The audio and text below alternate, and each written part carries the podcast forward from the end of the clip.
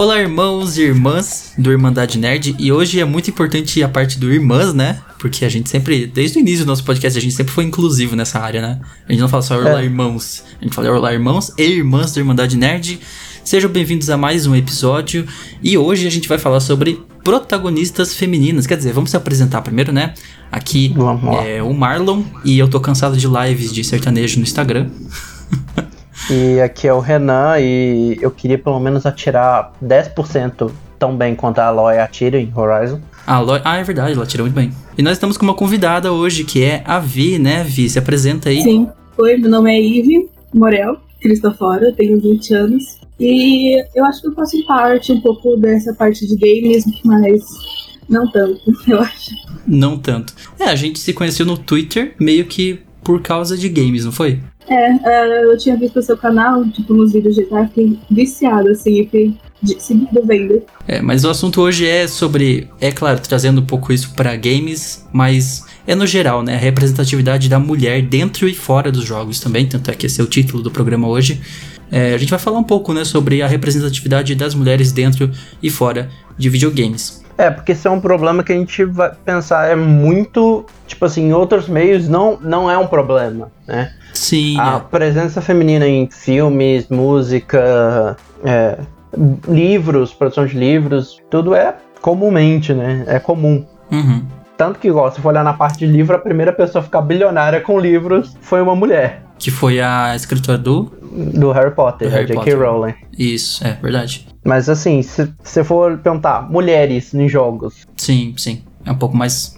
Tem, tem poucas opções mesmo. É uma, é uma indústria meio focada pro masculino, né? E é meio ruim isso, inclusive.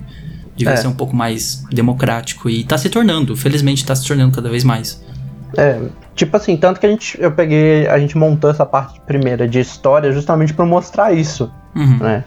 Que como era, como o mercado foi, ainda tá mudando com o tempo. Sim. É, e como nós dois somos dois caras que fazem esse programa, a gente pensou, a gente precisa ter uma voz feminina hoje, é. por isso que a gente trouxe a Vi pra também comentar junto com a gente, né? É, a gente falou, a gente não pode falar desse assunto sem ter uma presença feminina. Sim, sim. E também esse aí é um episódio que, que eu tô querendo produzir há um bom tempo, né? Exato, esse episódio era pra sair no Dia das Mulheres, né? Mês passado é. já. Só que assim, veio tanta coisa, aconteceu tanta coisa, tipo, a pandemia. Teve aquela. Né? É, teve atualização da PlayStation também e do Xbox. Então a gente acabou tendo Deixando que dar passar. uma. É. é. Foi, foi jogando, mas finalmente vai sair. É, finalmente eu consegui. E assim, também não tem necessidade de ser na data, porque não é só aquele dia, né? Exato. É. Tem que ser todo dia. Sim. Mas vamos lá pra pauta então? Bora lá.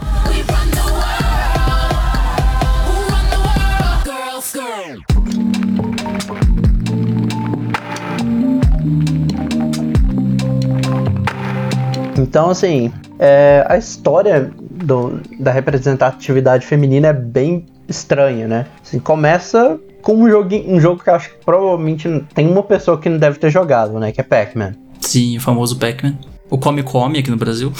né? O, o, a pizza sem uma fatia. Também. Também. Que ele foi um dos primeiros jogos que foram feitos para tentar atrair uma audiência feminina. Uhum.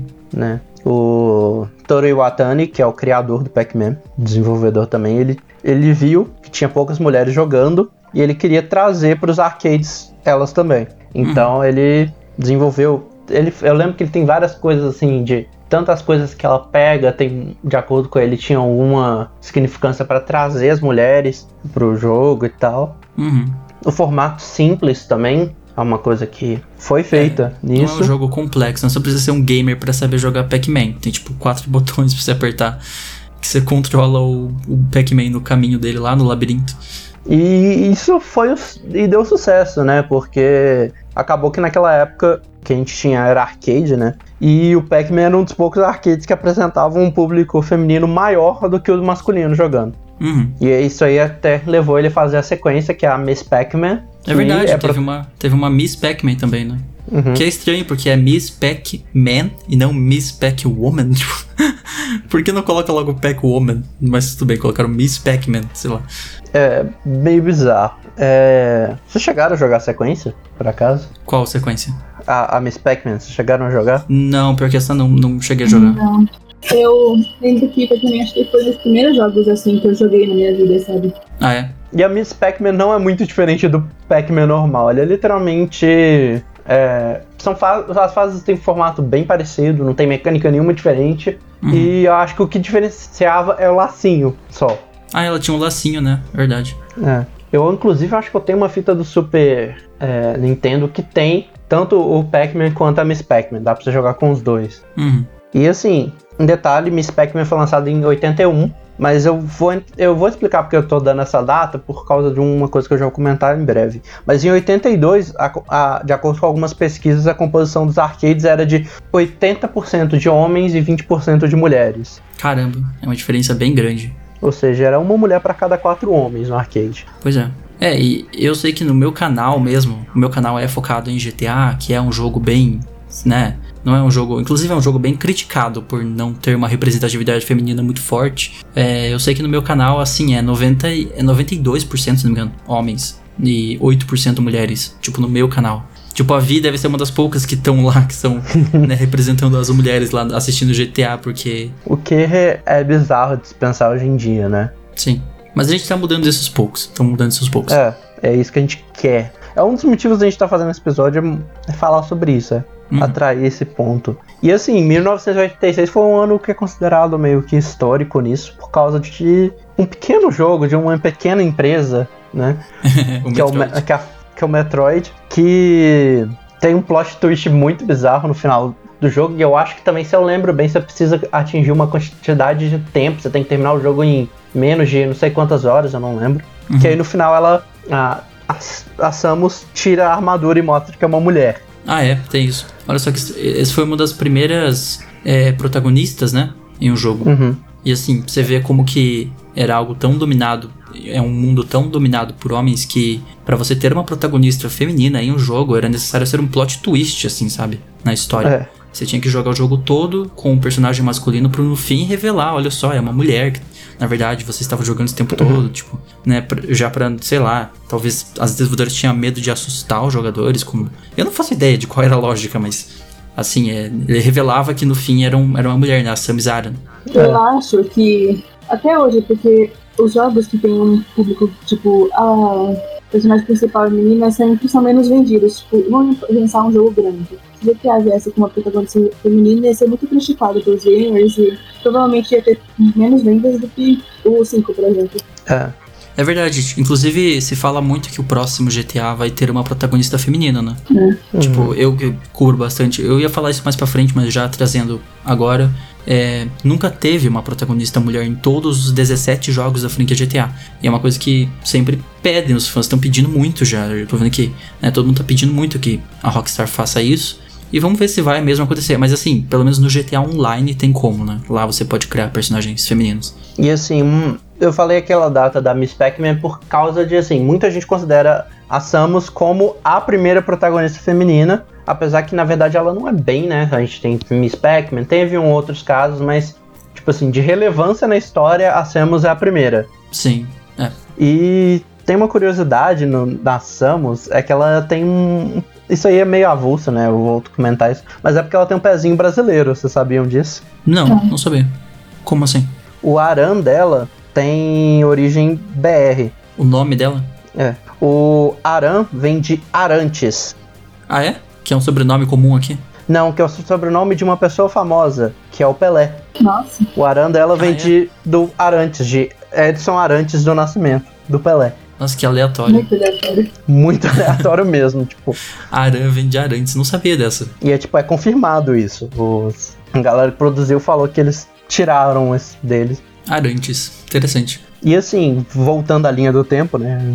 Eu viajei. Em 88, a Nintendo fez uma pesquisa que mostrou que dos jogadores que tinham do, do Nintendo Entertainment System, é, 28% eram mulheres. Olha aí, já subiu os números, né? É. Em comparação com o arcade em alguns anos antes, né? Apenas 4 anos antes, que era 80%, 20%, agora já é 28%, então foi ganhando espaço. Em 89 também a gente teve uma outra pesquisa que mostrou que da indústria de videogames só 3% eram mulheres. É, na indústria se diz assim, pessoas que trabalham desenvolvendo jogos. É, não só. E não precisa ser desenvolvedores, em conta desenvolvedor, é, programador, designer, é, produtor, direção de empresa também. O que é bizarro, né? Pensar que, tipo, nem cargos de é, produção e tal não ter uma presença tão comum de mulheres, né? É, Sim. dando um ênfase aqui, isso, tipo, o design dos jogos com marcas e mulher, eu sempre acho que deveria ser uma mulher que faz design. Porque, tipo, você vai percebendo que muitos dos jogos que um homem faz design, as mulheres sempre são super sexualizadas, tipo, peitudas, cintura bem, bem fininha. Uhum. É verdade. É. Sim. É, eles sempre tentam colocar, né? Eles sexualizam muito algumas, algumas personagens. Não todas, mas alguns personagens realmente, tipo, fazem é, curvas super, né? Chamativas, é, colocam seios imensos, bunda imensa. Então, É pra, tipo, o público masculino se atrair mais. é, exatamente. Não precisa nem procurar muito, não. Vai em qualquer LOL, aí você vai achar, tipo É. assim. É. Tipo, não só essa questão de só ser 3%, mas também o fato de que é, são 3% que ainda recebem menos que os homens, né? O É. valor de salário delas, é, em média, é menor. Eu tinha, se eu lembro bem, eu não cheguei a colocar essa informação aqui, mas para cada um dólar que o- os homens recebiam, as mulheres recebiam 89 centavos. Eu acho que tinha. Uhum. Eu não lembro de quando era é, quando é esse dado, é, mas É. é. é bizarro, tipo. Pode ser, tipo, uma diferença pequena, mas faz muito impacto, tipo, se você for ver na história. É, tipo assim, você parece, ah, 10 centavos de diferença, mas. É, mas são 10 centavos por dólar, né? Faz uma grande diferença. É, não. E aí você pensa, o cara tá recebendo. Pra cada 10 dólares que o cara recebe, ela recebe 9. Exato. E aí, pra cada Então. 100 dólares, ela recebe 90. E aí? Pra fazer o mesmo trabalho, né? Desempenhar o mesmo papel, o mesmo cargo, ganhando menos. Então, Uhum. isso é uma coisa que até hoje meio que acontece. A gente tá mudando isso aos poucos, mas até hoje, e não precisa ser só na indústria de jogos, né? Você vai em qualquer indústria, sempre acontece isso, infelizmente. E de- esse de, na verdade, é 86 centavos para cada dólar. Isso foi numa pesquisa de 2014. Ah, é? Então, imagina na época. É verdade, imagina na época. Isso focado na indústria de jogos, né? Você tá falando. É, focado na indústria de jogos. Uhum. Então, hum, isso nos Estados Unidos, para ser mais específico também, só para deixar claro. Uhum. É bizarro você pensar que, tipo, hoje em dia a gente já tem essa diferença, né? Que assim, Sim. estão considerando, vamos arredondar que, a- que o cara receba mil dólares. A mulher vai estar recebendo só 860. Pois é. Que 140 dólares é uma diferença, ainda mais com o dólar a 5 reais. Principalmente com dólar alto agora. e assim, se você for olhar das três empresas de console, a Nintendo acho que foi uma das que mais tentou atrair o público feminino, né? Sim, até por causa dos jogos serem mais é, casuais, né? Uhum. Dá pra dizer. Sabe uma curiosidade? Que aqui no Brasil, tipo, de 2012 a 2018, 20,5% das mulheres ganham menos que os homens. 20%? É. Caramba, isso de quando? 2015? Não, 2015 2018. 2018? Caramba. É um número assustador mesmo, assim, imaginar que. Sabe? É- e é desempenhando o mesmo cargo, o mesmo papel, sabe? Então, assim, não, não é suficiente o tanto que a gente bate na tecla de que. De igualdade de gênero, que é extremamente importante. E assim, é uma coisa que varia também, igual a gente falou, a gente tá, falou dos 86%, mas isso é nos Estados Unidos e também já tem Uhum. uns anos. Isso pode ter muito bem melhorado, quanto até piorado, né? Então, É. pode ser que esse cenário de 20% seja também aplicado no, no coisa dos jogos, ou então pelo menos o universo de jogos em questão de pagamento, pelo menos não é tão diferente. Mas, mesmo Uhum. assim, ainda tem. É, é um recorte da sociedade em geral, né? É. É. uma indústria, existem várias indústrias e é um recorte dentro de uma indústria só, mas a gente sabe que acontece em qualquer área, assim.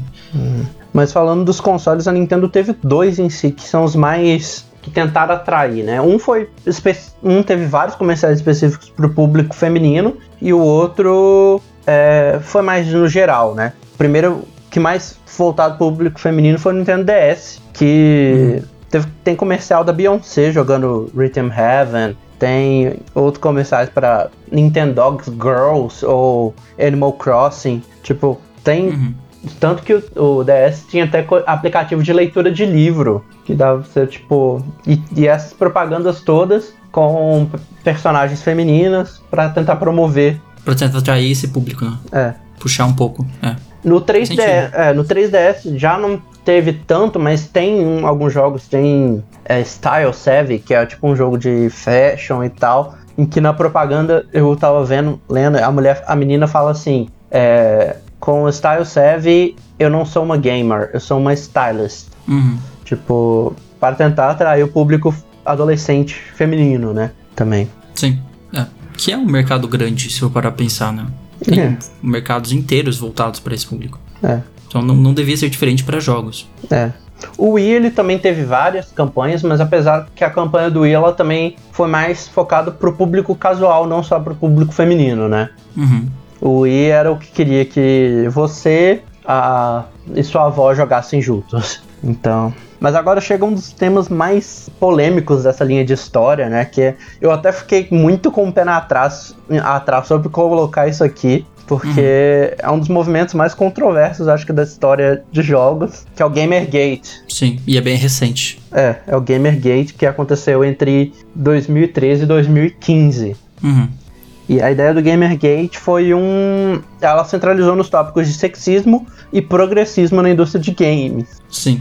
E eu acho que a parte mais triste disso é que várias desenvolvedoras e jornalistas de jogos elas receberam ameaça de morte, de estupro, elas sofreram assédio é, virtual. Por estarem jogando luz na situação, né? É, Basicamente sofrendo retaliação por falar sobre, né? Enfim. É. Assim, eu tava, tipo, hoje ainda lendo um negócio de que teve executivos dentro da Rockstar. Eu não fiquei nem sabendo disso na época, mas assim, de 2018 pra cá teve executivo da Rockstar sendo demitido porque eles eram foram é, acusados de assédio sexual, sabe? Um monte de umas coisas pesadas assim que eu não imaginava que acontecia dentro da Rockstar.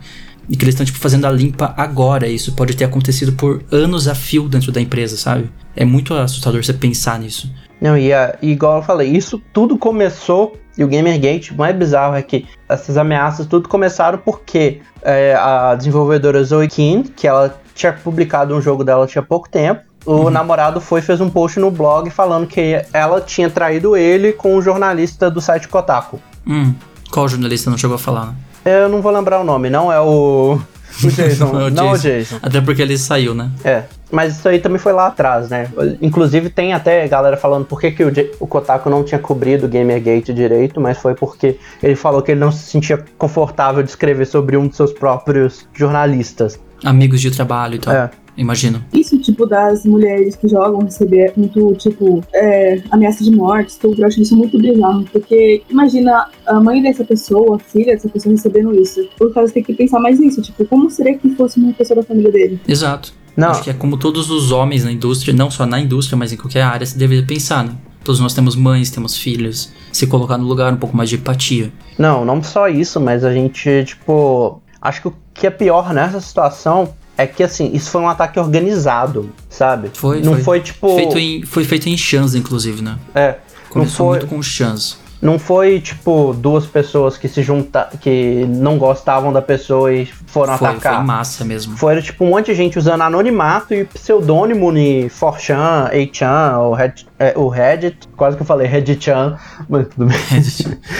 E eles se juntaram pra atacar, tipo, a tal pessoa criticava, cai em cima dela. Uhum. Eu não vou lembrar agora, mas aconteceu, acho que ainda tem, que é um povo que. Eu não vou lembrar o nome, que é um emoji tweet começaram, que, os, que quem é machista começou a usar, não vou lembrar o nome. Tipo um emoji? É um emoji tweet, é, acho que é Blue. É, eu não sei, mas então. Tem uma gente né, que usa ele, tipo, em Twitter, foto, tem muita gente, tem mais de 500 pessoas em grupos de WhatsApp que eles vão lá e começam a atacar mulheres, essas contas, falando é uma p, uma ela tem que ficar na cozinha, essas coisas. Uhum. É, eles fazem isso de forma organizada, né? Isso que é o Né. mais horrível ainda. Mas assim, eles usam o emoji pra se organizar, pra saber quem é alvo e tal. Não, é. Eu não sei, eles meio que a, a logo do. É tipo a- deles é- o símbolo é, deles. Ah, tá, entendi. Sim, Nossa, que é horrível. muita falta de tempo. Aí, assim, pra terminar essa parte, assim, a gente colocou alguns comentários, inclusive vários recentes, pra mostrar como isso ainda é um problema, né? Exato, e assim, essa parte, eu- quando eu li isso aqui, eu fiquei com muita raiva, sério. Quando eu li isso aqui, eu falei, não é possível que alguém escreva isso, sabe? É inacreditável. É, Isso- Eu acho que foi eu que coloquei isso na pauta, né? Foi, foi você colocou. Mas assim, foi. Eu vi isso no Twitter, eu tive que colocar isso quando eu vi isso nessa pauta, porque foi um absurdo. Ele falando assim. É um cara, eu acho que isso aqui deve ser uma, uma- um print de Discord, se não me engano, pelo fundo, eu acho que é. Mas assim, ele falou o seguinte: Abre aspas, né? Isso aqui é, é o babaca falando. A lacração sonista exagerou na hora de lacrar com essa mulher.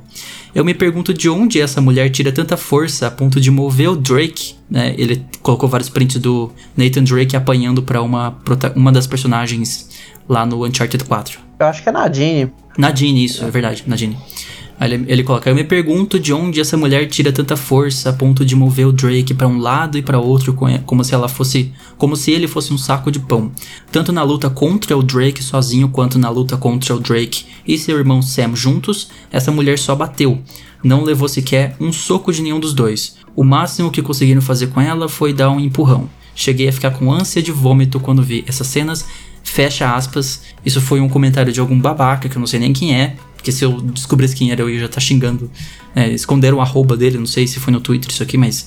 É. Tipo, pra você ver, tipo, a mentalidade da pessoa, né? Tipo, pra ele é inconcebível que tenha um jogo onde uma mulher bate em um homem. É isso. Ela não, ela não pode ser. A mulher não pode ser mais forte que o homem nesse, no jogo, sabe? É, não, e é bizarro você pensar, tipo, não necessariamente, tipo assim, você não precisa representar uma personagem forte o tempo inteiro, porque ninguém é forte o tempo inteiro. Não é uma característica, Sim. tipo, é, exclusiva a homem, tem que ser forte. Não, homem chora, pô. Homem sofre. Pô, eu, eu chorei, eu chorei horrores jogando Red Dead Redemption 2. Tipo assim, eu chorei feito uma criancinha, assim, sabe? Esse negócio de, de masculinidade é, é muita masculinidade frágil, sabe? Alguém comentar um negócio desse, tipo, ficar indignado porque um homem apanha de uma mulher em um jogo, tipo, c... né, mano? Tipo, não só em jogo, na vida real mesmo. Eu, quando era mais nova, eu, tipo, eu era um pouco violenta, podemos dizer, na escola. Eu brigava com muito, muito menino. Aí eu fiquei indignada. Nossa, você vai deixar mesmo essa menina te bater? Teve é, uma vez que... Esse tipo de comentário, exato. Cara, você é muito igual a minha irmã, sério. parece, muita, parece muito minha irmã falando, porque a minha irmã também, eu apanhei tanta minha irmã na minha vida, você não tem noção. Nossa, minha irmã me dava surras, assim, sério. Eu acho que eu tava na quinta série, em outra escola que eu tava, e eu meio com o menino já tinha meu saco. Aí eu, ele começou a. Ele acho que ele me empurrou, aí eu empurrei ele. E ele me deu um soco muito forte. Eu falei, um socão na cara dele. Aí um amigo dele falou: Nossa, você é um galinha, né? Você vai deixar mesmo uma mulher bater em você. Aí ele foi com tudo comigo, e eu consegui deixar ele tonto. Eu mandei que ele começou a sangrar. E Muito bem feito. Todo mundo ficou meio com medo de mim. Sim. Mate homens. Mate homens. Não, eu... Homens escrotos, pelo menos os homens escrotos sim, esses sim. merecem mesmo. Não, e o que eu acho pior nesse tipo de situação ainda, Ana, é que tipo assim, aí na hora que chega, por exemplo, os adultos, quando você é criança e faz isso, ele fala, tipo assim, ele começa a questionar a menina por que, que ela, ela tá agindo igual o menino. Daquela forma, é. Como se, tipo, isso fosse um comportamento que só é, aceit só é aceitável com o menino, né? Sim, é aquela discussão, né? Que menino só pode usar azul, menina rosa, menino brinca de carrinho, menino de boneca.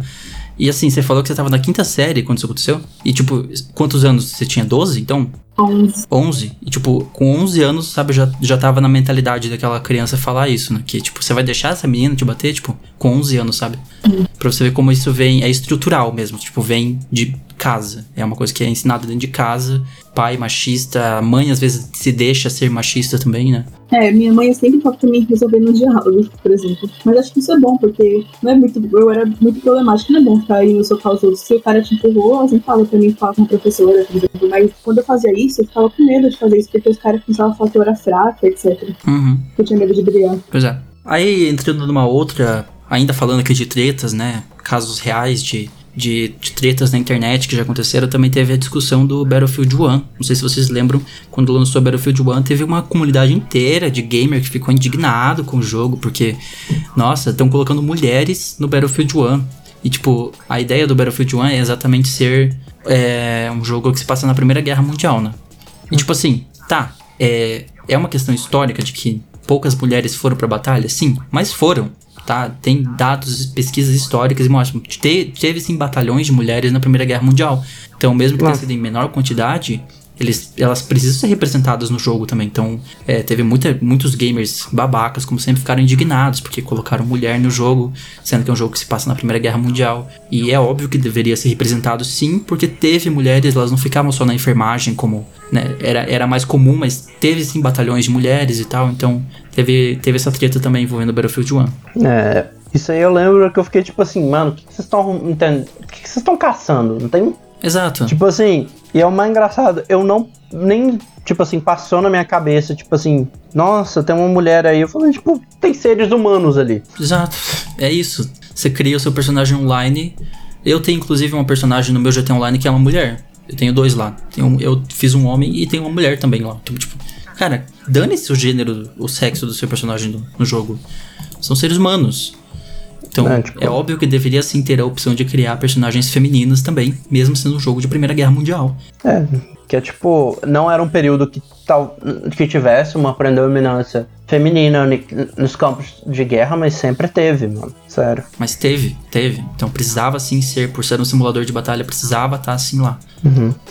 Eu coloquei um outro tweet aí também na, na lista, que esse aqui é recente, tipo, postagem do cara falando besteira, foi de dois dias atrás, que a gente tá gravando isso no dia 18, a postagem foi no dia 16, Foi ontem. foi na quinta-feira. É, A- 16. É, é que o print é 16, né? É, 16. Em que o cara vira e fala assim: Final Fantasy VII Remake é um jogo estranho. Às vezes você enfrenta monstros, às vezes você procura por gatos com a sua amiga prostituta. Exato, olha como ele se referiu a ela, né? E tipo assim, a amiga prostituta que ele fala é a Tifa. Uhum.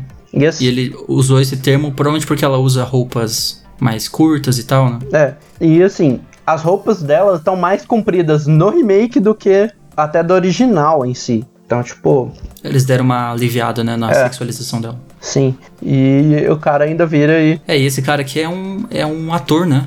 Esse tal desse Miles Lunas. A gente não falou É. o nome ainda. É Miles, Miles Luna, tá? O cara que falou isso. É. Arroba de Miles Luna. Se eu não me engano, é um ator aí. E comentou essa b aí no último dia 16. É um dublador. Ele é um dublador, né? Isso, dublador. Pra você ver, não é algo que a gente tá diariamente tem que bater nessa tecla porque ainda tem gente com esse tipo de mentalidade, né? Porque uma personagem no jogo usa uma roupa menor, ela já usa um termo como essa ali que ele usou. Assim, Que inclusive é uma ofensa pras trabalhadores do sexo, profissionais do sexo, que também merecem respeito. É, é tipo, a mina foi estuprada e falam, ah, olha a roupa que você tava também. É, culpando a vítima e não o. né? Uhum. Teve isso no BBB recentemente, tipo, Prior, né? Ele saiu da casa e começou a ser. Descobriram um monte de acusações dele. E, tipo, eu vi tanta gente ficando do lado dele, né? Ficando do lado do acusado em vez de ficar do lado da vítima. A vítima não tem culpa, nunca tem culpa. É, hum. é tipo assim, uma coisa que eu sempre falo, a gente. É claro que a gente não pode deixar, tipo, tudo sem investigar. Tipo, a pessoa fala, você acredita. Porque, igual eu lembro de um caso que aconteceu aqui no Brasil. Do Neymar. Não só esse, mas teve um caso menor que o. Que um cara foi acusado por uma menina de ter assediado ela e tal. E o cara passou um ano na prisão, com a mãe dele indo todo dia pedindo a, a, a delegada A a delegada para rever o caso. Depois de um ano, já cansado que a mulher do cara, da mãe do cara ia lá, ela voltou a analisar e descobriu que a menina tava mentindo, ela inventou aquilo. E o cara ficou um ano Uhum. preso por causa disso. É, existem casos onde isso acontece, mas É. assim, a gente, a gente confia no sistema de justiça. Mas tem que ser investigado, é o que eu falo. Exato, a gente Só tem que você não pode tirar o crédito da vítima, a gente tem que investigar. Sim, primeiro, investigação. E assim, igual nesse caso aqui, se ela fosse prostituta ou não, não tinha problema nenhum. Também não. Eu vi um documentário de meninas de 11, 12 anos que trabalhavam com prostituição lá em Fortaleza que terem que alimentar irmãs que a mãe e o pai abandonou, vivendo sozinho. Putz, pesado isso. E gente no comentário falando, ah, ela é uma p, então ela vai trabalhar, uma criança. Hum, é, 12 anos. É, a situação é muito complicada e eu acho assim, tem que ser respeitado, tem que ouvir todo mundo e tem que dar um voto de confiança, mas claro, tentando entender a situação da melhor forma possível. Uhum. Aí teve, teve também, essa foi a Vi que trouxe pra mesa hoje, né? Essa é, discussão da Gabi Catuso. Isso foi no ano passado, essa treta com a Gabi, né? Acho que no meio do ano, É, eu acho que foi tipo em junho do ano passado. Eu Não foi ela que tinha uma parceria com a Razer? sim, Sim. Ah, é? Como é que foi exatamente a treta? É, ela falou, tipo, ela postou um vídeo e tomou falando no chat, que ela tava indo toda mecânica numa festa. Aí o cara falou assim, ah, pode sentar em mim quanto quiser. Aí ela foi lá, colocou o que minha mãe falou, tipo, eu falando que é escroto como os homens ficam assediando ela e tal, é que fica os homens são escrotos. Aí o cara falou, ah, mas não generaliza, generaliza não, Davi. Aí ela, ah, tem que se generalizar assim, generaliza assim. Uhum. É, e isso fez ela perder contrato com Razer, com.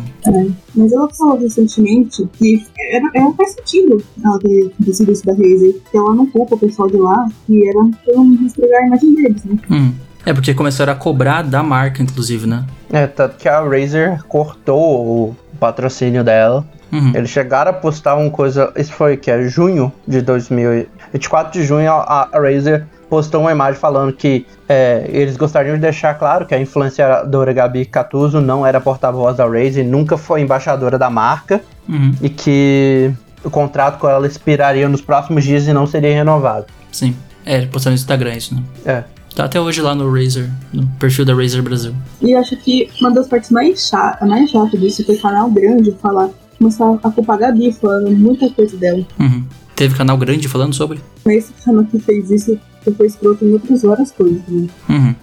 É, e tem aquela discussão de sempre de streamer que usa decote muito grande em, em stream, né? Tem, tem várias streamers mulheres, inclusive. É uma área que tá se tornando bem mais democrática, mas volta e meia eu vejo críticas assim, de algumas pessoas na internet, ah, porque aquela streamer tá usando uma roupa muito chamativa, tá usando um decote. Decote é o clássico que eu sempre reclamo.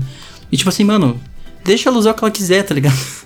Se ela, deixa ela gravar como ela quiser, tipo, quem, quem tá vendo a sexualização nisso é você.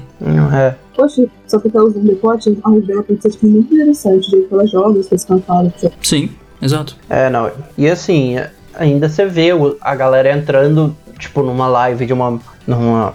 num streaming de uma mulher pra, ao invés de pedir, tipo, ah, elogiar que ela tá gostando, pedir, tipo, ah, tira a camisa, alguma coisa assim, tipo.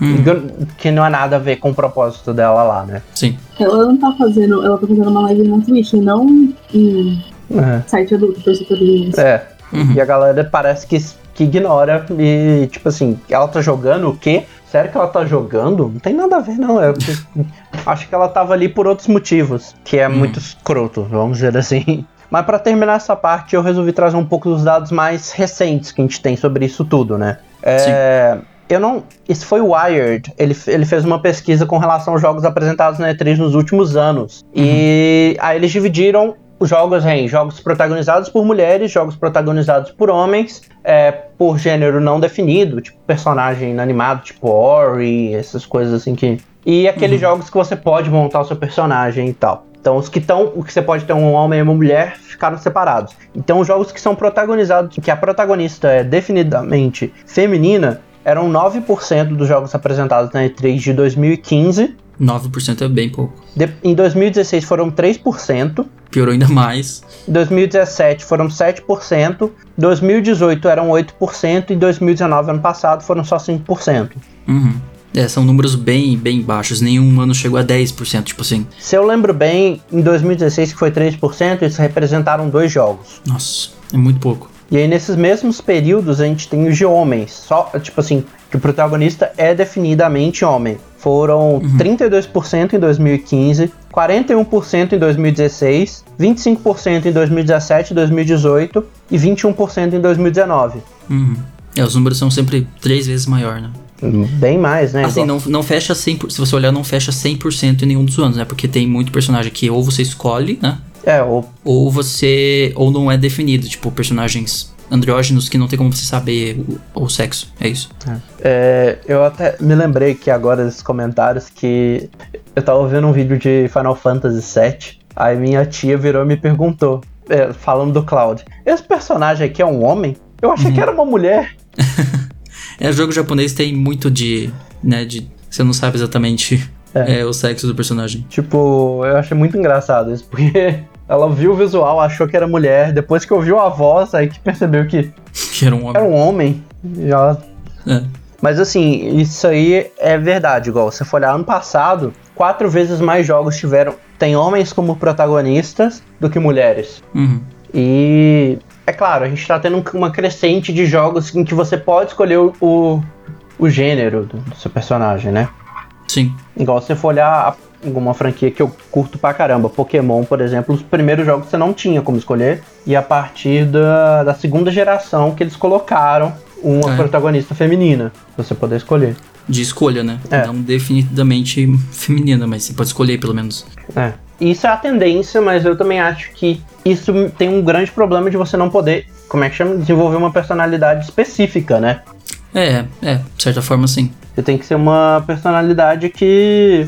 Se adeque aos dois sexos. É, teve um jogo, eu tô tentando lembrar aqui qual que foi. Eu não lembro. Foi um desses vários artigos que eu li em que ele falava que você tinha como escolher entre um homem e uma mulher. Só Uhum. que na cutscene final, que era animada, desenhada, independente de você escolher a personagem feminina ou a masculina, a cutscene final era o homem lá. Ué, como assim? Simplesmente era homem. É, tipo, você podia ter escolhido a personagem feminina, jogado o jogo inteiro, que na cutscene final, quem aparecia terminando o jogo era o personagem masculino. Eles não tiveram o trabalho de ir lá De alterar. e, e fazer uma cutscene com a versão feminina. Putz, que bizarro. Mas continuando ali. Outros, outros dados que a gente tem aqui também, deixa eu voltar lá, que eu desci um pouquinho, é a pesquisa um- que um site chama é, Byter Research lá- fez lá no Reino Unido mostrou que 3 entre 10 mulheres gamers que foram entrevistadas, elas sentem que podem se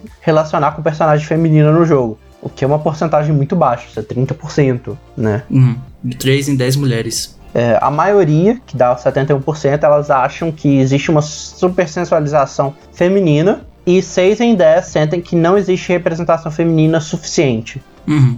É aquele negócio, né? De fazer é, super sexualizado, seios imensos, bunda imensa, porque normalmente é feito por homens pra ser jogado por majoritariamente homens, então acaba acontecendo isso. É.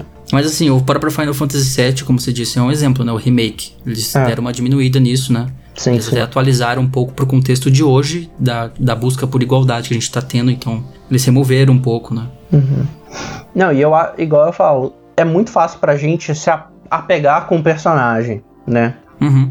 Mas a maioria deles é homem, assim. É, infelizmente. O ideal seria quando a gente tiver, tipo, cada ano meio que 50-50, né? É. 50% dos jogos que saem são personagens masculinos, 50 femininos. Por enquanto a gente não tá nesse patamar ainda. É, eu acho que assim, ó, essa porcentagem igual não é necessária. Ela precisa ser assim. Os jogos que tem protagonista masculino, ele está ali por um motivo que a história precisa. Ou ser protagonista feminina é por causa disso, mas não, não obrigatoriamente a gente vai colocar uma personagem feminina como protagonista para atrair jogadores. Ou vamos colocar uma personagem masculino porque a gente quer mostrar força e tal, sabe? Uhum.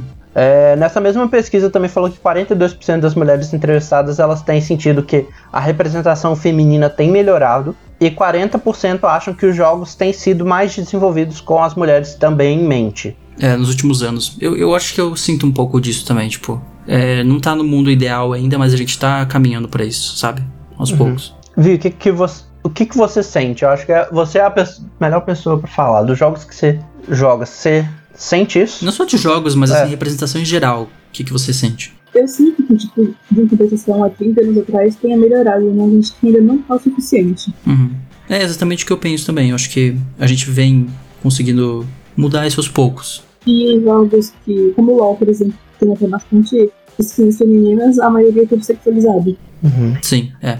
Isso aí entra numa outra coisa que eu nem coloquei aqui, mas eu vou até puxar porque existe uma, uma pesquisa feita que tá, acho que 2017, em que mostram os gêneros em que de preferência entre homens e mulheres. E aí entre, uma das coisas que eu lembrei é que MOBA, por exemplo, tá 90% homens e 10% mulheres. Então, Preferência de, tipo, na criação do personagem? não, de, de, jo- de tipo de jogo. Ah, tá. Sim, entendi agora. Então, tipo, MOBA é um gênero preferencialmente, tipo assim, na pesquisa foi provado que a maioria dos, dos homens preferem esse gênero do que as mulheres. Uhum. E assim, não existe Esse um, gênero de jogo, por isso É. eu confundi.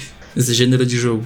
e não existe uma tentativa da, da própria empresa de Mudar isso. é, mudar. E eu acho que eu acho que por isso que a gente ainda tem muita resistência também dessa mudança, né? De não fazer uma skin é, igual no LoL, por exemplo, tão não tão sexualizada, porque a maioria do público deles Que é isso. Infelizmente, Eles ainda- só dando o que, o, o que É. a sociedade quer. É um, como eu disse, é um recorte. A indústria de jogos é um recorte de- da sociedade. E, tipo, eles sabem que as pessoas. que quem vai jogar é 90% homens, então vão fazer personagens super sexualizados pra atrair homens e tal. É, eles não pensam que, mesmo que seja uma preferência de só 10%, 10% é muita gente ainda. Uhum. E esses 10% tem que ser levado em conta também, né? Sim. É, uma pesquisa também feita no Reino Unido mostra que atualmente em 2018, né, essa pesquisa de 2018, 14% das pessoas trabalhando com jogos digitais são mulheres. Uhum. 14%, quer dizer, os outros 86% são homens na indústria, no Reino Unido em 2018. E eu senti muito isso na pele, vou dizer, porque se a galera daqui não sabe, né? É, eu, formei, eu sou formado em tecnologia em jogos digitais lá na PUC. E no, se você fosse olhar a minha sala, quando começou tinha 60 pessoas e dessas 60, 5 eram mulheres. Caramba, só isso. E tipo. E se eu lembro bem, o meu semestre foi um dos semestres que teve mais mulher. Ah, é, caramba. É, mas acontece o oposto também, né? Tem, algumas, tem alguns cursos que são dominados por mulheres, não tem? Sei lá, Tem. psicologia. Psicologia eu vejo que é bem ao contrário. Você encontra pouco homem e bastante mulher. Então, assim, é, é uma questão de áreas, né? Tem, tem áreas onde tem dominância. Mas eu acho que também é um reflexo da falta de estímulo para esse mercado. Também, também. E também uma questão dessas noções clássicas que a gente sempre teve de videogame é coisa de menino e. Uhum. Então aí você pensa uma menina falando, nó, vou trabalhar com videogame, tipo, não é uma coisa que nasce tão fácil. Justamente por causa dessas mentalidades retrógradas. Exato. E aí teve uma outra pesqui outras pesquisas que eu peguei também, que elas falam que é, 48% das mulheres elas admitem jogar jo alguns jogos, não, não necessariamente grandes, mas só 6% delas se consideram gamers. Uhum. E enquanto isso no grupo de homens, 15%. Então, Se consideram gamers. é. Uhum. Então é uma diferença. É uma diferença menor, né? de- aqui é uma questão de se se considera gamer ou não. É uma diferença menor, mas ainda tá ali presente. É, ainda tem mais homens que se consideram gamers do que mulheres. E eu acho mais difícil, sabe? A gente criar um termo que eu considero até bem pejorativo, que é girl gamer. Girl gamer. Pra mim, teoricamente, não existe. Só existe gamer. É só É. isso. Esse termo girl gamer tem que acabar logo, assim. Acabou de nascer e tem que acabar já. Porque realmente é um. Porque ninguém fala é, boy gamer, homem gamer, sabe? Então por que, que tem que definir que gamer, mulher tem que ser chamada de girl gamer? Não, é gamer. Somos todos gamers. E o último dado que a gente tem aqui é que em 2016, a proporção mais recente que, que eu consegui achar aqui, a proporção de mulheres para homem era 41 para 59 nos Estados Unidos, 49 para 51 no Canadá, e o mais estranho que eu achei que é o que é invertido é 52 mulheres para 48 na França. Para 48 homens na França. Uhum. Isso aqui é proporções de. De, Hom- homens de mulher, é, de mulher para homem. Então tem. Na sociedade em geral. É. É engraçado, existem mais mulheres na França. O que é um, um resultado tem uma explicação positivo, pra né? isso, né? Sim, Mas- mas não tem uma explicação muito pra isso, Uhum. né? Tipo, Sim. em questão de que acabou acontecendo que tem, existem mais francesas do que franceses. É, e dá pra ver que pelo menos tem dado uma nivelada. Nos Estados Unidos caiu, já chegou a ser 47 por 53. Mas Uhum. É, no Brasil, se não me engano, era 49, 51, uma coisa assim, tipo, super bem equilibrado. Então não é questão de ter menos mulheres na sociedade, é questão de. é, biologicamente nasce a mesma quantia de pessoas de ambos os sexos, sabe? Tem país que tem mais, tem país que tem menos, mas no fim das contas é tudo igual.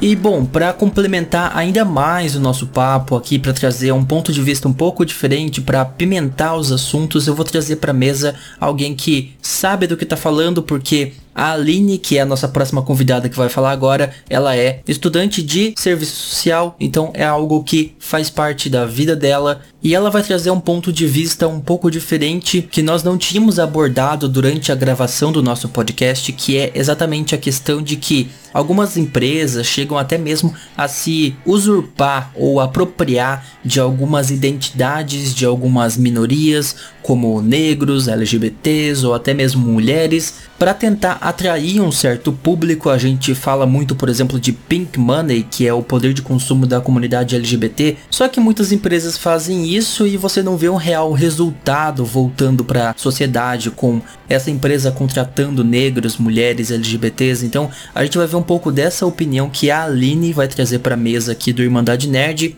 É com você, Aline. Olá a todos, meu nome é Aline, eu tenho 20 anos, eu sou acadêmica de serviço social pela PUC-PR e tô no sétimo período e também sou coordenadora local do SFL Students for Liberty, onde eu tenho um projeto chamado Liberdade em Foco. E eu queria primeiramente agradecer ao Irmandade Nerd e o Marlon por ter me feito esse convite tão importante pra gente discutir um tema super importante, é, né, de representatividade e tal. Bem, eu vou aqui trazer algumas dúvidas para vocês é, se questionarem, problematizarem e enfim. Esse assunto né, de representatividade, ele entra um pouco naquilo que eu faço nas minhas ministrações, palestras e falas, que é eu faço palestras sobre capacitismo e a pessoa com deficiência mental. Que de fato é a representatividade social. Bem, a representatividade social, ela é um dos caminhos para se atingir a inclusão social de tal população, de tal minoria da qual você se trata. Mulher, pessoas negras, LGBT, pessoas com deficiência, índios, etc e tal. Para que, ao final das contas, essas essa população saia da vulnerabilidade social, de uma exclusão social, de, de, de, uma população que sofreu estigma na sociedade para o caminho da representatividade social, que vai se tratar ali, por exemplo, vai, vai se, ser tratada nos meios de comunicação, nas mídias, na, nas marcas, nas empresas, para que essas pessoas, que o resto da sociedade, no caso, possa normalizar, possa conviver aos poucos com essa imagem que a princípio não era uma imagem tratada normal, né, uma coisa comum e aos poucos começa a ser discutida, né? Porque representatividade sem essa, esse produto final da inclusão social é uma estratégia de marketing para uma tal empresa ganhar dinheiro. Porque, veja bem, se uma empresa vende um produto de uma personagem negra ou personagem pessoa com deficiência, etc., é, faz aquilo e não contrata pessoa com deficiência, não contrata pessoas negras, não contrata pessoas da qual eles pregam por aquela minoria, é uma estratégia para eles ganhar dinheiro. Eles não eles não estão condizendo com essas coisas, entende? Não, não há uma inclusão de fato. Você me compreende? Então, como eu havia dito anteriormente, isso, isso é um dos caminhos importantes e, e é de fato é, uma coisa a se celebrar, você ver que tal personagem, tal marca tá adentrando nesses temas, né? Mas o que que vale, né, nessa discussão? É você questionar se isso está sendo relevado na vida real, né? Se isso está sendo tirado apenas da, da, da, da utopia ali, do, do que está sendo vendido pela internet, pelos meios ali, e se está realmente atingindo essas pessoas de fato. E se aquilo que está na imagem atinge a população no, na sua realidade, na sua concretude, entende? Então, eu acho de suma importância, sim, trazer é, tais questionamentos em forma de, de, de, personagem, de marca, de produto, etc. Mas que isso traga um impacto real na vida das pessoas. E que, bem, eu não vou tratar de, do assunto é, em suma, né, que é representatividade feminina ou, é, enfim, quaisquer que fosse, mas esse tema vale para qualquer outro tema que, que, que venha surgir, né?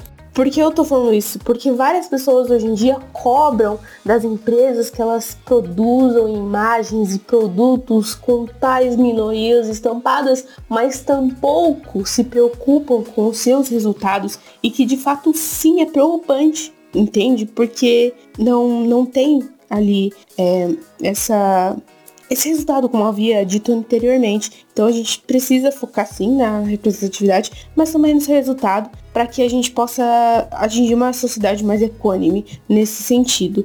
É, eu queria agradecer mais uma vez a oportunidade e qualquer coisa, se vocês quiserem contatar, é arroba Twitter lá no blog Aline, underline, e a galera vai deixar aí na descrição. Um beijo.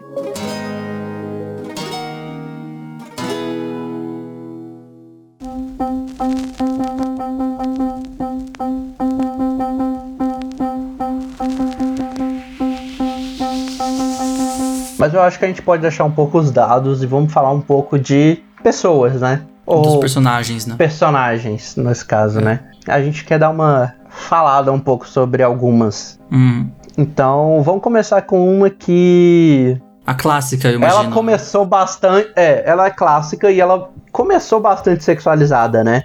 A Lara Croft, sim. Quem não lembra, quem não lembra da piada com seis delas serem triangulares, né?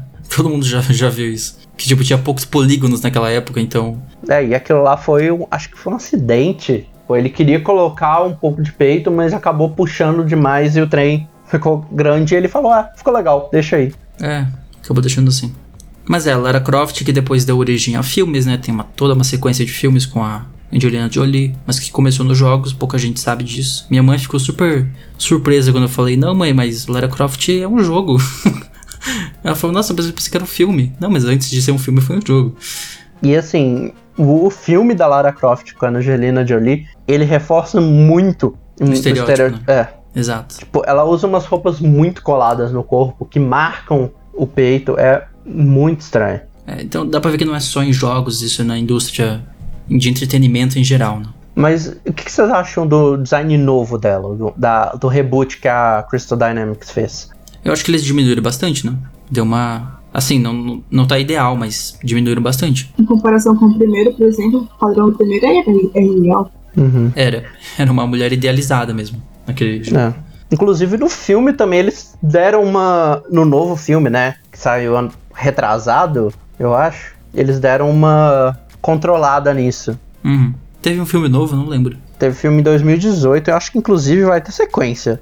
Uhum. É com a Alicia Vikander fazendo a Lara Croft. Uhum. E eu acho que ele também fiz, eles deram uma retraída muito porque ele é inspirado nessa franquia nova, né? Ah, é. De jogos, se diz. É. E também eu, eles fizeram. O que eu gosto muito nesse também é que você vê o progresso dela como uma pessoa que não matava tal e tendo que fazer isso, né? Uhum. Falando do primeiro, eu acho que, mesmo se os produtores quisessem colocar uma mulher fora dos padrões, por exemplo, uma mulher negra, uma mulher gorda, uma mulher diferentes padrões, acho que não ia dar muito certo pra empresa. Acho que as pessoas estão jogando muito. Uau, querendo lacrar, sabe? Uhum. mesmo não sendo É, isso. é verdade. Você diz da, no caso da Lara Croft, né? Se, tipo, fizessem a Lara Croft de repente ser negra. Inclusive tem essa polêmica o tempo todo. Lança um personagem, um remake de alguma coisa e do nada ela é negra. Nossa, mas por que que fizeram isso? Ou então porque mudam o gênero de, da pessoa. Ah, é porque agora é gay. É, tipo Ariel. Ariel, verdade. É, rolou isso, acho que com o Cavaleiro Zodíaco também, que a série da Netflix transformou o Shun em mulher. Uhum. E a galera tá assim, por que tal?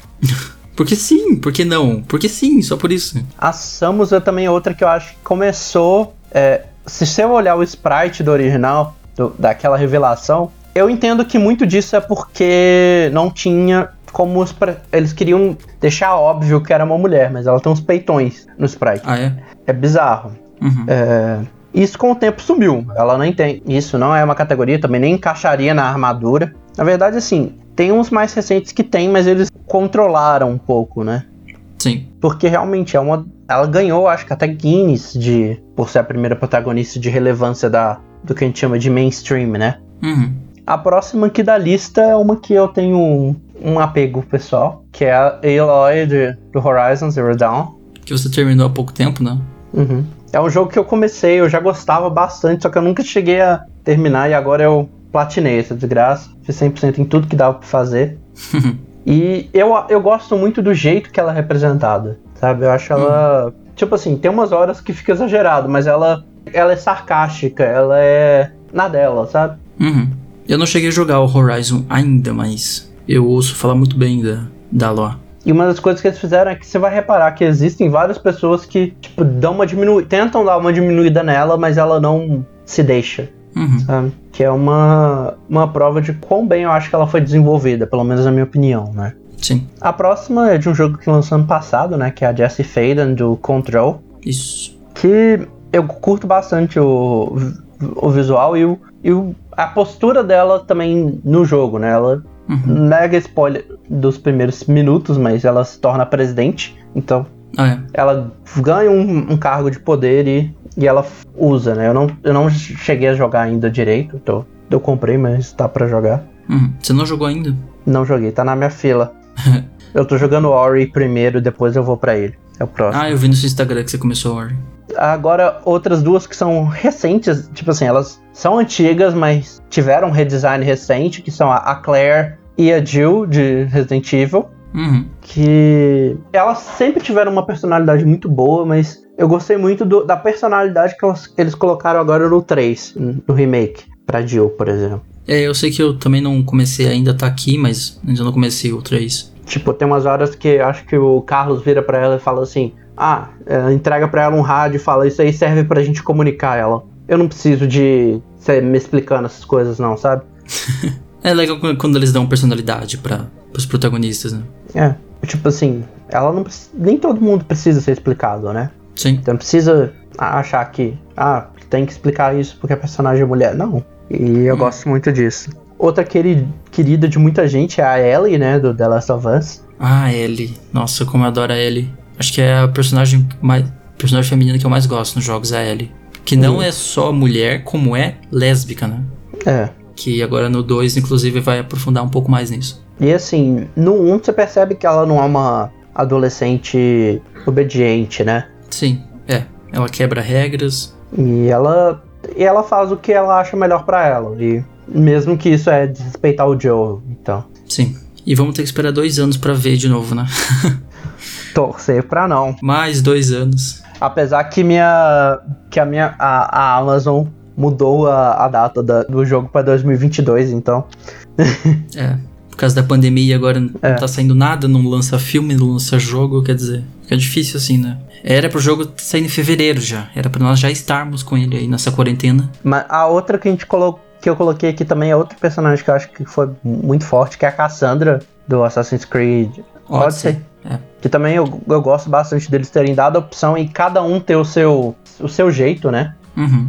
A gente tá saindo de algumas protagonistas fortes. Essa próxima eu acho ela mais. Ela é a que mostra que não tem problema ser frágil, que é a Celeste do, do jogo Celeste. Que foi jogo do ano. Concorreu, pelo menos, né? Jogo do ano. Vocês chegaram a jogar já? Não cheguei a jogar. É tipo um. Plat... Eu vi isso. É. Ele é tipo. É um jogo de plataforma, não é? Eu tô errado. É. Celeste. E é brasileiro, não é? Tem participação de gente BR no jogo. Hum, a empresa em si não é brasileira, mas tem uns BR lá participando. E eu gosto muito do jeito que eles mostram é uma coisa que muita gente tem: ataque de pânico, ataque de. Ansiedade. De ansiedade, de achar que não vai conseguir. E o jogo trata isso de uma forma incrível. Uhum. É, esse aí tá na minha lista há um bom tempo já, eu tenho que jogar ele. E acho que uma das coisas que esse jogo faz é, mesmo o protagonista sendo feminino, ele mostra que, que aquilo ali não é um problema feminino. Uhum. Aquilo ali é um problema que todo mundo vai sofrer. Sim. Sabe? E que não tem problema se ser vulnerável. A gente já mencionou as próximas, né? A gente mencionou uma, né? Que é a Nadine e a Chloe.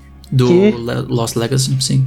É, são as protagonistas do Lost Legacy, mas elas aparecem. Já estavam presentes é, na franquia é. antes. Sim. O 4 saiu antes ou depois do Lost Legacy? Antes. O Lost Legacy foi um ano depois, foi 2018, eu acho. Ah, então.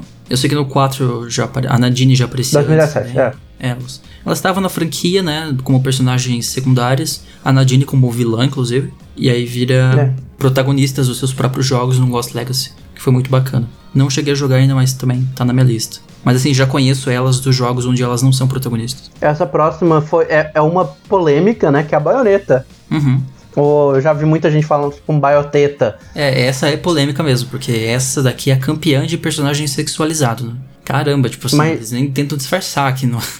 ela é extremamente sexualizada. Mas ela é, ela é sexualizada com propósito, sabe? Hum. Não, não ela não é não é o sexual para ser atraído, não só por ser. Quando ela foi desenvolvida, ela não foi desenvolvida no sentido de quero ser sexual para atrair público masculino. É, ela foi por causa a ideia, uma das ideias do jogo era mostrar isso mesmo, essa possibilidade de se libertar mesmo, tipo, de, a mulher não ah, tem Ah, sim, é, tem essa outra questão, né, tipo, deixar que as mulheres tenham, usem o que quiser e tal. É, e, tipo, tentar quebrar um pouco desse tabu de. É, é a mesma coisa sexual... das streamers que eu falei antes, né? Tipo, é. streamers, porque usa decote, ficam reclamando. Cara, ela usa o que ela quiser, honestamente, então. Inclusive, eu vou mencionar a baioneta de novo na hora que a gente for falar das personalidades. Uhum. É... A próxima é outra que também mostra bastante de fraqueza, mas assim, não uma fraqueza no sentido de coisa ruim, mas é uma fraqueza que todos temos, que é a cenoa. Do Hellblade, né?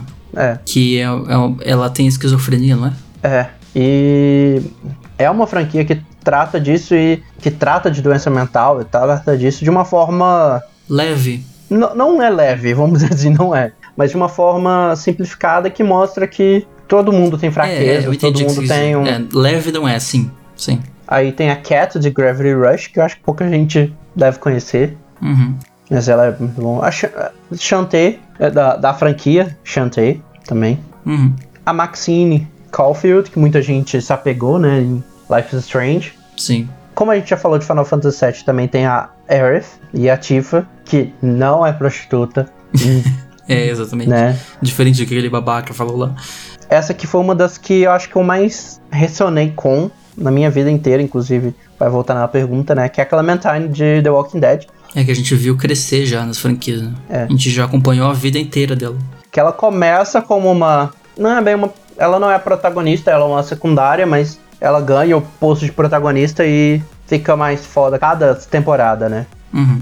É, aí tem a Shell também do, do Portal, que é a, a clássica protagonista forte, mas silenciosa. E pra acabar essa lista de vários personagens, eu queria saber de vocês, eu vou falar a minha também. Vocês têm alguma personagem feminina que é favorita de vocês? A minha é super fácil. É a Ellie, não tem como. A Ellie dessa lista toda que eu mais me identifico. Não só por ela por ela ser mulher, mas por ela ser uma das poucas personagens que me representam em outra área também, porque ela é lésbica, pra quem não sabe, eu sou bissexual. Então, tipo, ver uma personagem que é da, do, da- do grupo LGBTQ dentro de um jogo também é algo que tá em falta, que é algo que merecia um episódio futuramente também, mas vamos deixar isso mais pra frente. E, cara, a Ellie é demais, só isso. A Ellie é incrível e super representa nós lá e não só por ser mulher, mas por ser lésbica e viver num mundo pós-apocalíptico. A Ellie é foda, só isso. E você, Vi, tem alguma, alguma pra- é, preferida sua? Por incrível que pareça, a minha também é. Também é, né? Cara, não tem Sim, como. por Last of Us ser um dos jogos que eu mais jogo. Não que eu mais jogo, que eu mais gosto. Uhum. E também porque ela é foda. A Ellie é simplesmente foda. E a sua, Renan? A minha, ela, a Ellie tá no top, mas a Aloy também tá no top, mas a que ganha pra mim é a Clementine, Ah, Clementine também. que Acho que eu diria que é a minha segunda. foi a personagem de videogame que mais me fez chorar na vida. Eu chorei duas vezes com ela. Pois é. No Né? 1 e no 4, né? É, e assim, ela é poderosa da sua forma, sabe? Ela é uma criança, mas que sabe o que quer e sabe o que, o que tem que fazer. No início ela é uma criança. É, mas assim, no geral, né? Acho que quando ela termina, ela tá com 19, eu não sei quantos. É. Na última temporada. Então ela, tipo, tá criança adolescente. E ela sabe o que quer, ela não deixa que os outros, tipo, mandem nela. Acho que tem uma, tem uma cena na segunda temporada que o cara vira e fala assim: é, ela tava no começo, lá pros 11 anos, por aí, que o cara vira e fala pra ela, tipo, ah, você fica aqui que a gente vai resolver a situação. Ela vira, não, eu vou. Eu vou junto. E, e ela acaba indo e matando tanto zumbi quanto a galera que foi junto com ela Uhum. sabe? E assim, eu vou dar um leve spoiler, mas na última temporada ela tá cuidando de uma criança, então ela passa por várias fases, né? Ela inverte os papéis, né? Ela inverte os papéis e ela começa a ser a figura que o Lee foi pra ela. E eu acho muito legal isso, sabe? Exato.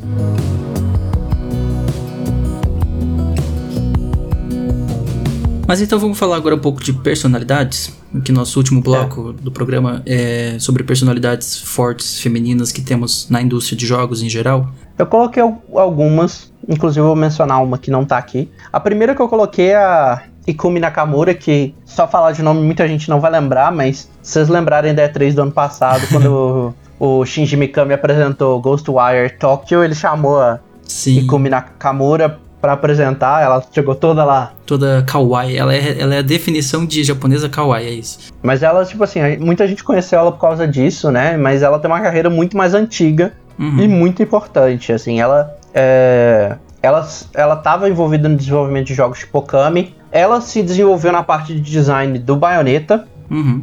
ela ela não chegou a desenvolver o design, quem desenvolveu o design da Bayonetta foi a Mari Shimazaki, mas ela também ajudou um pouco no design e no geral. Então ela É, se vocês não viram essa a, a Ikumi lá no, na E3, eu vou deixar o vídeo aí embaixo pra vocês verem. Que ela é a personificação da, da carisma, sério. Ela é uma fofa. É, e o mais engraçado é que ela não tá mais na, Não, na, não tá? na Tango Dreamworks. Ela saiu Ah, uns é? meses depois, então ela não tá mais envolvida com o Ghostwire Tokyo. Ah, mas tá na indústria ainda. Tá na indústria, mas ela acho que ela não tem empresa fixa hoje em dia. Uhum. A próxima é uma que muita gente aqui do Brasil deve conhecer, né? Que é a Nive Stefan. Nive Stefan, sim. Eu lembro, ela apresentou ao lado do Bruno Micali alguma BGS, não foi? É, ela, ela chegou, acho que desde 2017 ou 2018, ela, ela, ela assumiu o palco do Brasil Game Cup da BGS. Uhum. né? E acho que ela é uma das pessoas, assim, de maior nome e tal. Sim. Inclusive, ela apresentou, ela tava. Não sei se ela chegou a apresentar ou se ela era jurada num concurso que a Sport TV fez de narradores de esportes. Uhum. Inclusive, quem ganhou esse, esse reality show foi uma mulher. Ah, é. É, e ela é uma pessoa que tem nome e eu acho que é uma das figuras mais famosas, assim, no Brasil, né? Mais competente no que faz também. É. Ela, ela tá ali provando que ela não é só um rosto bonito. Porque ela é, né? Convenhamos que ela é lindíssima, mas Uhum. ela, ela é competente no que faz também. Outra que eu coloquei que é a Roberta Williams, que ela, junto com o marido dela, formou a, a Sierra Entertainment, que acho que quem jogou jogos antigos não tem como não lembrar de- da Sierra. Uhum. Inclusive, eu acho que. Te- eu não lembro em qual Game Awards, de uns anos atrás, eu acho que ela ganhou o prêmio até de ícone da indústria. Ah, é? É, tem essa premiação, eles fazem quase tudo ano, né? Tipo, alguém da indústria que é homenageado e tal. Acho que foi até a Felicia Day, que é outra figura que eu nem coloquei aqui na lista, mas é uma outra figura do mundo do entretenimento em si, mas ela também tem vários, bastante envolvimento com jogos até. Sim. E a Roberta Williams é uma personalidade mu- muito importante, né? Ela, ela aposentou junto com o marido em 99, mas mesmo assim ela Deixou o legado dela. é, ela, ela é uma das maiores influenciadoras da parte de PC, né? Uhum. Outras celebridades que a gente também colocou na lista é a Jade Raymond. Muita gente não vai conhecer por nome, mas essa foi uma que subiu na vida bastante. Ela começou como programadora lá na Ubisoft. Acho que ela chegou a trabalhar com Assassin's Creed. Depois ela passou para EA. Ela chegou a ser a chefe da Visceral Games. Eventualmente a, a EA destruiu a Visceral Games, surpresa. É, ela fez The Sims, né? Ela fez The Sims Online. E hoje em dia ela foi chamada para ser uma das responsáveis pela divisão da Stadia na Google. Uhum. Então é uma pessoa que é importante na indústria, né? É um- ela tá responsável por um dos novos, das novas tecnologias, então é interessante ver uma pessoa feminina nesse meio. Exato. A próxima, quem viu o documentário de God of War conhece, né? Que é a Yumi Yang, que ela aparece no documentário, se você assiste lá. Uhum. Pra quem não assistiu, vou deixar também recomendado aqui embaixo na descrição, tá de graça no YouTube. E é incrível esse documentário, ele conta a história de desenvolvimento. E, inclusive, foi uma das primeiras coisas que eu assisti na quarentena foi ele. Uhum. Super vale a pena ver. E é muito importante ver ela e eu vou tentar tô tentando achar o nome da outra que eu esqueci de salvar. É legal ver, é legal ver como ela e o Cory Barlog batem cabeça os dois. Eles têm uma relação muito legal os dois. A Yumi Yang, ela, ela é a, a chefe do Santa da Mônica. Santa Mônica, né? Uhum. É assim, ver que pelo menos em um jogo de nome de uma empresa grande, né? Tem um. Teve. Tem bastante representatividade feminina. Esse que eu gosto de ver. Esse aqui, inclusive, é uma das youtubers, é, Twitch streamers que eu já vi americanas com mais populares, que é a Have Cupquake, que ela é bastante popular lá fora. É, Aqui eu acho que nem tanto, né? Acho que não muito, ela é mais lá fora mesmo. Mas se vale mencionar alguma youtuber ou streamer brasileira, eu poderia mencionar a Malena.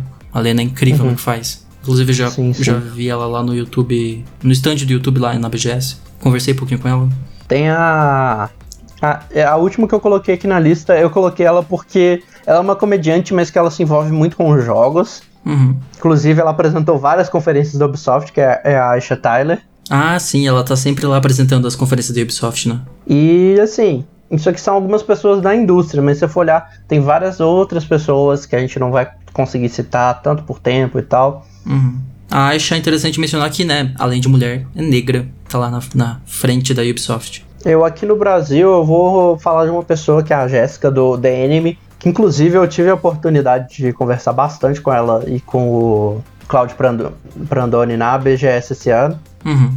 E ela foi super gente boa. E ela é- uma. E ela, assim, num grupo de homens lá no The Enemy, ela destaca Hum. muito. Ah, eu lembrei também da Kika. Tem a Kika que É. também tá aí na indústria. Lá fora também tem várias. Que a gente podia ficar aqui listando também. Mas é, tem, tem E, muito, tem, tem bastante. Podia ter mais? Podia, a gente tá chegando lá. E agora algumas perguntinhas pra gente terminar. É, vocês acham que a situação das mulheres em jogos tem mesmo melhorado? Porque, igual, um dos artigos que eu usei pra fazer o texto falava que a situação não estava melhorando. E É. o outro falava que estava melhorando, mas aos poucos. Pode falar você, Vê, o que, que você acha? Eu acho que tem melhorado sim, mas pode avançar. Acho que nos próximos anos as pessoas vão ficar mais conscientes. E com certeza vai ser melhor, não vai, as mulheres não vão sofrer tanto ataque. Vai ser mais comum ver mulheres nesse meio. Uhum. Não só em games, né? Eu imagino que em todas as áreas. Salários melhores, né? Igualdade um pouco mais próxima. Acho que a minha situação, eu acho que eu penso igual, assim, eu acho que, como você disse até, né, teve duas pesquisas, uma mostrava que não tá melhorando, outra mostrava que está, mas muito lentamente. Então eu vou, eu não queria terminar esse episódio de forma negativa, um pensamento meio negativo, eu queria deixar um pouco positivista e com um pouco de esperança. A gente tá, assim, é, a sociedade em geral se tornando um pouco mais igualitária, mas é aquele caminho bem aos poucos, né, a gente tá, tá subindo degrau por degrau e no mundo ideal a gente chega lá um dia, mas eu acho que sim, nós estamos melhorando sim aos poucos. Eu também acho muito isso. A gente tem. É o clássico, a gente melhorou 10%, vamos dizer assim, eu não vou colocar. Nos últimos, colocando só para décadas, né? É, é para exemplificar, essa quantidade não é o valor exato que melhorou, mas tipo, ah, melhoramos 10%, da sua mas ainda tem, no, mas tem 90% pra gente melhorar ainda. Tem muito o que. Tem muito chão pela frente. É, tem muito incentivo, igual eu falei. Eu fiz uma faculdade ver uma quantidade tão pouca de mulheres na indústria lá interessando em desenvolver. Uhum. Então a gente tem que ter um incentivo. É uma coisa que eu queria muito ver, tipo, um, um curso em que não ficasse, caramba, nossa, nossa turma é que teve mais mulheres, teve cinco. pois é, num ano bom teve cinco. Mas então, existe é. alguma resistência por parte do público, né, de começar a aceitar isso? Porque assim, a indústria, ela não é feita para ninguém, ela é feita para um público que tá lá comprando, né? Nós que vamos lá e compramos o jogo sempre. Então, eles tentam agradar o público sempre. Será que existe mesmo essa resistência por parte do público? Eu acho que existe, sim. É, eu acho que, como eu disse, é um recorte da sociedade. Assim como existe uma resistência em geral, em todas as áreas, sabe? Sempre vai ter aquele, aquele pessoa escrota que não, que não consegue pensar um pouco mais progressivamente nas coisas. Hum.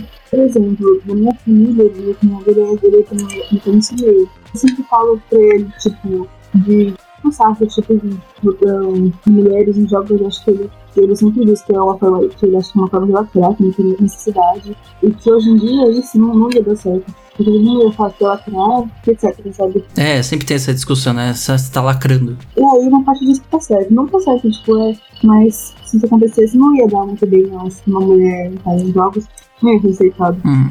Uhum. Acho que é, como você disse, alguém da sua família, a questão sempre de educar. Você tem que chegar e mostrar, não é bem assim. Convencer uhum. nossos tios, nossos pais, gente mais velha, que é um pouco menos suscetível a aceitar mudanças, um pouco mais conservadores, se tornar um pouco mais progressista nesses assuntos. Não, e eu imagino, por exemplo, igual o meu caso, que foi tipo. Meu pai demorou para entender o que eu faria, por exemplo, na hora que eu falei que eu queria fazer um curso de jogos. Ele não entendeu o que. Eu imagino que se para mim já foi difícil, eu imagino pra uma menina virar e falar, eu quero fazer jogos, uhum. sabe? É. Quão é, difícil vai ser para ela. E assim, gamer, o Gamergate em si provou bastante que a gente ainda tem muito o, o que evoluir, né? Exato. A Zoe Queen, por exemplo, ela não. Se você for olhar hoje em dia, ela não é lembrada pelo jogo que ela produziu. Ela é lembrada por. Ter sido a pessoa que tava up front no Gamergate, né? É. Exato. por ter sofrido, por ter traído o namorado dela com o jornalista. É... Alegadamente. É. E por ter sofrido a ser vítima do assédio, de ameaças de morte, sabe? Uhum. Enquanto isso, o jogo que ela fez tratava de depressão, que é o Depression Quest, em que tratava de um assunto que é muito importante de tratar, sabe? Uhum. Só que ninguém lembra disso, a galera lembra dela pela situação e por tudo. Então acho que assim, a gente tem muito que é. quebrar, né? Sim. O outro ponto que a gente tem é que assim, eu até botei em aspas, porque isso não é uma necessidade, mas a necessidade, entre aspas, de sensualização, vocês acham que é uma reflexão da sensualidade, da, da, da sensualidade, da sociedade? Eu acho que sim, porque os jogos que tem full por exemplo, que tem as skins do jeito que é, a maioria que joga os, os, os jogos que jogam LOL, por exemplo, inteiro, né, que são todos, mas a maioria desse é, homem machista que tem esse padrão de corpo perfeito que não vai aceitar um jogo que não tenha um padrão assim. Uhum. Exatamente, é 100% isso. Acho que, como eu voltei, volto a falar mais uma vez, é um recorte da sociedade. Então, se a sociedade é só um reflexo, sabe? É só um reflexo uhum. do que a gente vê na sociedade em geral. Você vai ver isso dentro de jogos, você vai ver isso dentro de uma empresa, com mulheres ocupando o mesmo cargo e recebendo menos. Então, é algo que infelizmente acontece, como nós estamos batendo na tecla nesse episódio, e todos os dias tem que bater nessa tecla de mudar essa realidade. É, e o que você me falou, o que você falou, Vi, me fez lembrar de um caso de filme, na verdade. Um hum. filme recente até, que foi boicotado muito porque, de acordo com as pessoas nenhuma das atrizes é, protagonistas eram bonitas e gostosas. E eu vi isso muito no Twitter, esse comentário. Que inclusive afetou a, a, a bilheteria do filme, né? Que é Aves de Rapina. Eu vi muita gente falando, ah, as protagonistas desse, é, desse filme não são bonitas, não são interessantes Putz, e tal. teve gente comentando isso. Que merda. Teve. É, o que fizeram com a Harley Quinn do, do, do Esquadrão Suicida, ela ficou totalmente desinteressante e tal. Uhum. Enquanto o filme é muito, é muito, é literalmente tratando de emancipação, sabe? Eu acho que é a prova de que sensualização hoje em dia ainda atrai muito dinheiro e que a sociedade tem uma resistência quando não tem. Sim. É, para finalizar, a última perguntinha do programa de hoje: o que pode ser feito para inserir mais gamers e desenvolvedores na indústria?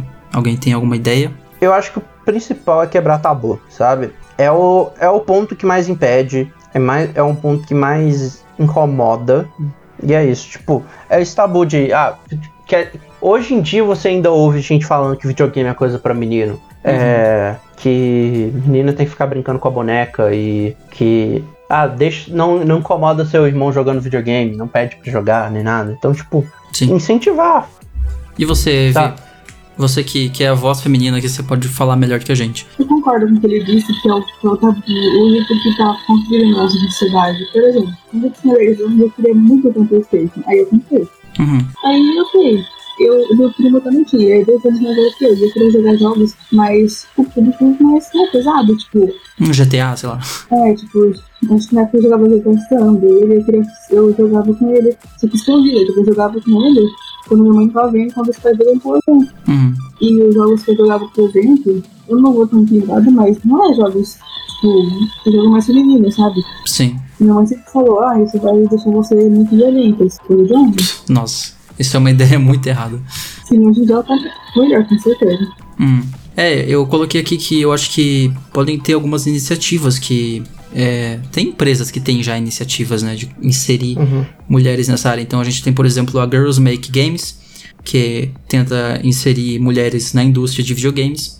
E o próprio Facebook, o Facebook Gaming tem a iniciativa Women in Gaming também. É uma iniciativa de colocar mulheres na indústria, sabe? De capacitar mais mulheres para entrar mais nessa indústria de jogos que é majoritariamente dominada por homens hoje. Então tem daí dois exemplos, mas tem muitos outros, tem muitos. É, tem a ONG também que chama Woman in Women in Games. Isso é uma ONG, né? Que, inclusive, eu acho que ano passado recebeu os primeiros embaixadores aqui no Brasil. Ano passado, mentira, foi esse ano, foi fevereiro, que agora que a, a ONG recebeu algumas embaixadoras aqui no Brasil. Uhum. É, então tem, tem essas iniciativas, né? Tem várias outras. A gente vai deixar alguns links na descrição, tanto desse Girls Make Games quanto do Women in Gaming, que são alguns exemplos. Sim, e incentiva, né? É, eu acho que a, a gente pode fazer isso, tipo, apresenta, tipo assim, mesmo que a pessoa já tenha aquela noção de, ah, eu não vou jogar por causa de disso, disso, disso. Incentiva ela a experimentar e gostar. Exato. Tipo, ah, não gostou de tal jogo, experimenta tal. Uhum. Então acho que ficou uma conversa bem interessante aqui sobre a representatividade da mulher em jogos, né? E vamos lá para nossa sugestão da semana então? Bora lá.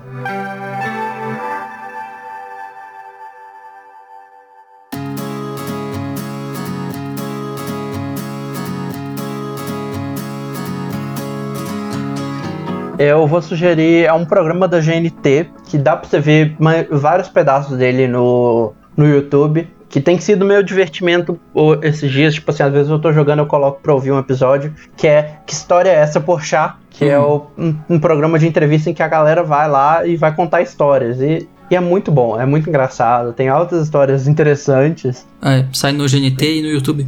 É, tem no GNT e você acha vídeo. Eles botam às vezes de convida algum convidado específico ou é, compilados com um tema parecido, tipo é, histórias sobre festas, Uhum. histórias sobre safaris. Interessante. Igual tem um, teve um esses dias que a menina que eu vi, que a menina foi comprar pra uma festa e na hora que chegou ela percebeu que ela estava que na festa em que ela estava tinha o Ashton Kutcher, a Ivete Sangalo e mais. É muito bom. Nossa, como você cai numa festa assim nem percebe.